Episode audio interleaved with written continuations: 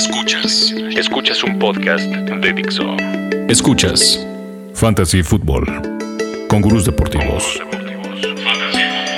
Por Dixo, la productora de podcast más importante en habla hispana. Gurús, ¿cómo están?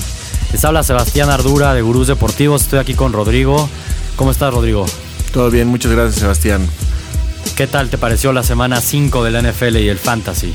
Fue una semana muy ajetreada, hubo muchas cosas muy interesantes, aprendimos varias cosas. Eso sí, tuvimos una lesión súper importante. Se nos fue Jamal Charles. Exacto, descanse en paz en términos de fantasy, Jamal Charles. Y bueno, hay un común denominador y es que perdieron los Ravens otra vez, ¿no?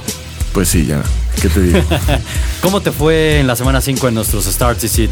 Pues mira, ah, hubo un gran, un, tuve un gran start que fue Antonio Gates, el cual Muy bien. en su regreso tuvo dos touchdowns, fue uno de los mejores Tyrants de la semana. En cuanto a Sid, Amari Cooper también sabíamos que le iba a tener un partido difícil contra los Broncos, en el cual nos fue muy bien. Y pero ahí sí, el que me, el, en el que les dejé mal fue Andy Dalton.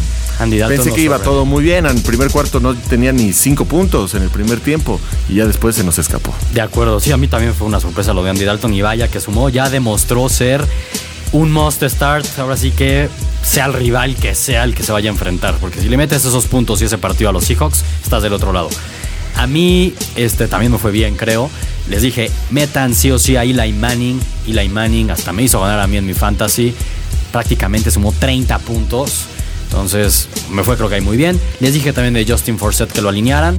Cumplió con lo que esperábamos. Más de 20 puntos.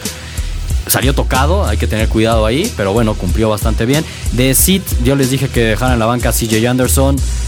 Quizás para muchos era obvio.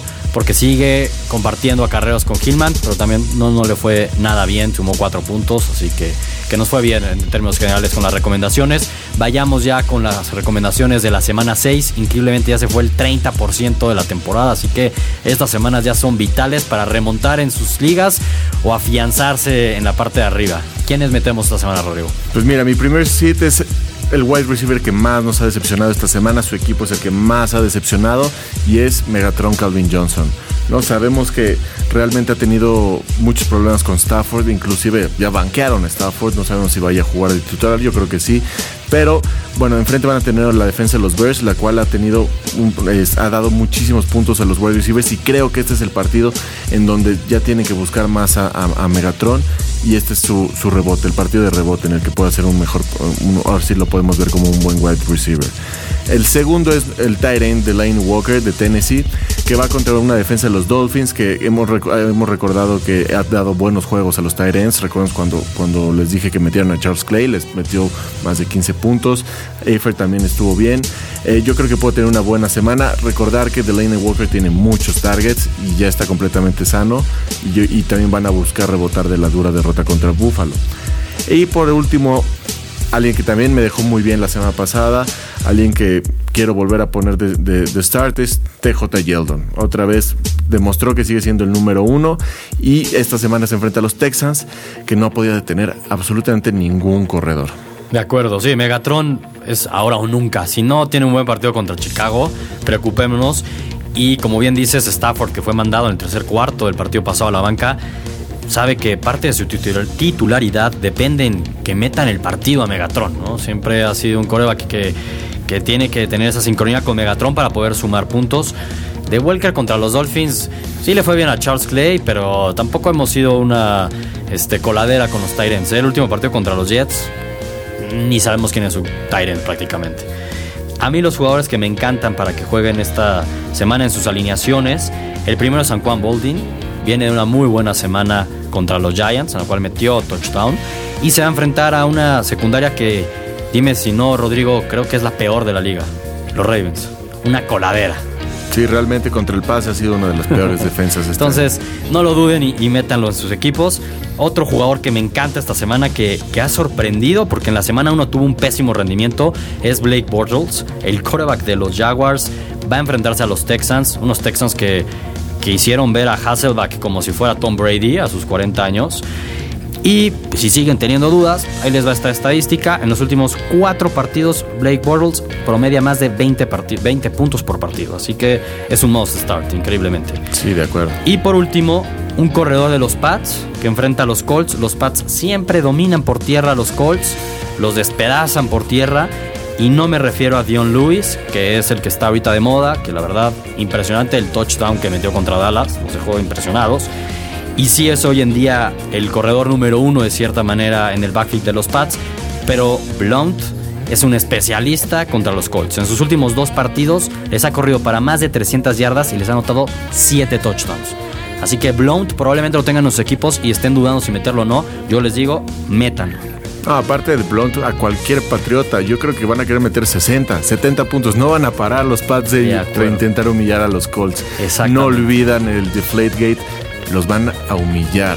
Estoy totalmente de acuerdo. En las apuestas están en menos 7 y medio. Es un sol y el Pats, la verdad. Pero bueno, regresando al, tema de los seats, ¿a quién mandamos a la banca, Rodrigo? Pues mira, el primero que tengo, alguien que tú le has tenido mucha confianza, pero para mí ya es hora de estar muy preocupados, es Jeremy Hill. Va contra la defensa de los Bills. Sé que, sé que le están dando más acarreos a Giovanni Verdad, no solo acarreos, sino toques. Y la verdad es que Jeremy Hill ahorita hay que tener cuidado, hay que ya buscar ciertos matchups y este no es uno que le conviene. Segundo es Jordan Matthews, que ha estado perdido en la ofensiva de Filadelfia.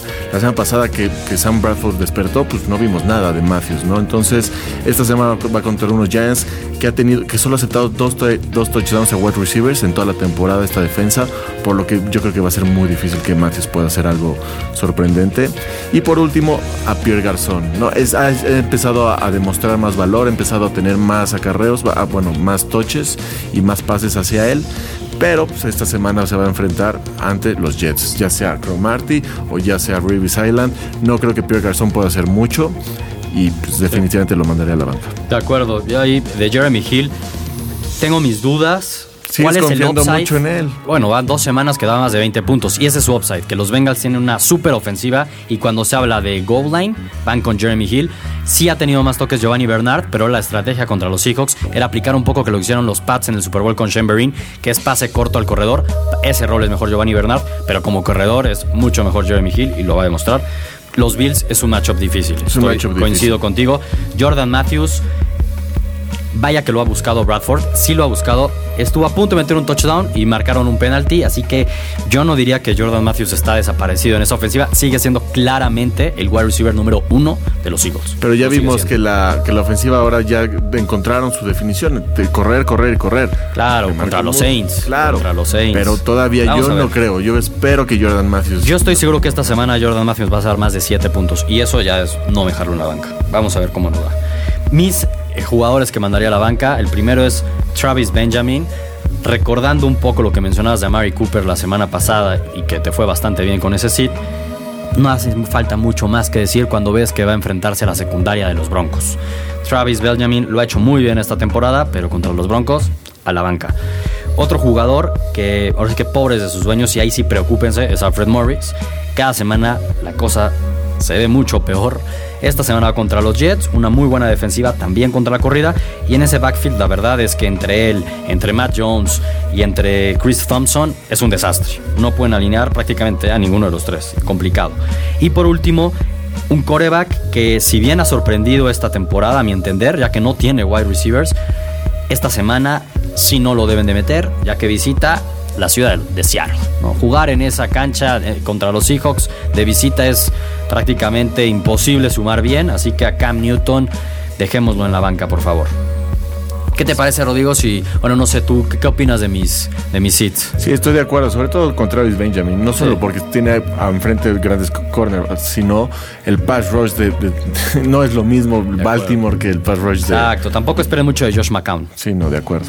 Eh, vayamos con, los deep sleepers, de tal manera, llamarlos así se puede decir de cierta forma, que es los jugadores que creemos tú y yo que tienen un upside bastante grande para esta semana o para el resto de la temporada y que solamente menos del 10% de los equipos lo tienen en sus ligas. O sea, prácticamente nadie lo tiene. Así, estos son jugadores que no solo para esta semana, sino para un futuro que creemos que van a tener mucho más oportunidades y van a crecer y pueden tener mucho más depth en su alineación. De acuerdo, la semana pasada nos fue bien en las recomendaciones. ¿Tú a quién nos recomendaste? Kamar Aiken. Kamar Aiken, dijimos que iba a sumar como 7. Hankerson se lesionó. Sí, la lesión le dio un poco mal.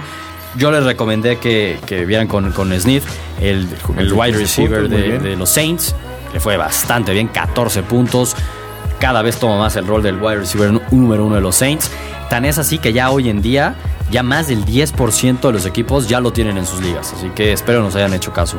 Pero dime los de esta semana, Rubio. Pues mira, así como tú hablaste ya de Alfred Morris, pues hay que hablar del otro running back que le están dando más oportunidades y este es Chris Thompson. Y no solo es un, un running back que está corriendo, que le están dando toques, sino es sobre todo uno que le están mandando muchos pases. Y ahorita Chris Thompson es solo lo tiene el 1.9% de la gente. Entonces yo creo que es un, un, running back que tienes que ir por él porque va a empezar a crecer su rol en, en la ofensiva de Washington. Y por segundo lugar está el running back de Tennessee, Antonio Andrews. Es otro que también está recibiendo muchos pases, está recibiendo los acarreos en línea de gol y seguramente le va a quitar la chamba a Bishop, Bishop Sankey y solo lo tiene el 1.3% de la gente de las ligas. De acuerdo, y esta semana va contra Miami, que ahí sí, la verdad, puede ser un buen matchup. Puede ser un buen matchup. De acuerdo contigo. A mí dos jugadores que me llaman la atención es, ahora sí que estamos hablando mucho de Washington hoy, pero es el wide receiver Jamison Crowder. Poca gente lo conoce, lo tienen en sus equipos el 0.4%, es decir, nadie. Pero si ven sus números, bueno, es el slot receiver. Entonces también de cierta manera esta semana contra los Jets tiene una oportunidad, ya que no va a ser, no lo va a cubrir ni Darrell Reeves ni, ni Cromarty. Y los últimos tres partidos suma 6.5 puntos, 6.5 y en el último ya 87 yardas. Sí, Entonces, de acuerdo. Y sobre todo cuando llegue Deshaun Jackson, su rol no va a disminuir. No, Sabemos como tú dices, el slot no va a disminuir, va a tener las redes más Y otro jugador que me gusta, que seguramente lo vieron el, el domingo por la noche contra San Francisco brillar, es a Wayne Harris. El wide receiver de los Giants lo tiene el 0.3% de los equipos. La semana pasada nos regaló 72 yardas. Y la semana anterior contra Buffalo en Buffalo sumó 11 puntos. Sí. Así que ya es alguien que tenemos que estarlo checando. No, de acuerdo. Y viendo que Víctor Cruz no está ni cerca de regresar. Exactamente. Exactamente. Las lesiones lo tienen plagado, entonces ahí siempre va a estar Harris. En, en Échenle un ojo a esos cuatro jugadores que les pueden servir bastante. Vayamos, este rollo, si quieres, con las preguntas que nos han hecho.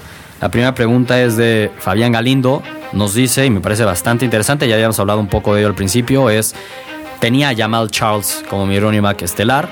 ¿Quién debe suplirlo? ¿West o Nile Davis? Pues mira, todo indica que va a ser West, ¿no? El que lo debe, el que lo debe de suplir. Es al, al corredor que le dieron todavía los acarreos después de la lesión de Jamal y es el que se espera que tenga el, el, las más, mayores oportunidades. Sí, coincido contigo. Yo la verdad los últimos dos partidos de los Chiefs los vi casi todo el juego porque tengo en mi fantasy a Travis Kelsey y les he de decir que hasta antes de esta, de esta lesión, los últimos, los anteriores dos juegos, la gente se sorprendía, los mismos narradores, comentaristas, era de, bueno, se queda claro que West ya le quitó la chamba a Nile Davis como número 2. Ahora lo que juega a favor de Nile Davis es la experiencia. Pues quizás esta semana podamos ver más a Nile Davis, pero yo creería que en una o dos semanas ya ese rol debería ser totalmente West. Que ojo, no les va a dar lo mismo que un Jamal Charles, eso es prácticamente imposible pero creo que sí. Siéntete conforme de... con un 70% de la producción. Con eso es suficiente. Se va a convertir en un running back titular para tu equipo. Estoy totalmente Definitivamente. Y más que todo el mundo tenía de handcuff a Neil Davis. Se la oportunidad ahorita Entonces, en el si de lo agarrado. toman en este momento, van a tener un, un steal de corredor. Exacto. Y por último, Andrés Melgar nos pregunta qué coreback debería de usar para esta semana. Joe Flaco o Cam Newton. Pues mira, yo creo que Joe Flaco, ¿no? Sabemos que es probable que Steve Smith regrese. Sabemos, tampoco se detuvo con, con, sin sus jugadores, jugó bien la semana pasada. La ofensiva no está teniendo tantos problemas en Baltimore y Joe Flaco está teniendo buenos números en cuanto a fantasy. Y ve lo que le hizo hoy la Mining a la, a la defensa de San Francisco. Yo creo que, que por, sobre todo por el matchup, porque Cam Newton viaja a Seattle, definitivamente iría con Joe Flaco.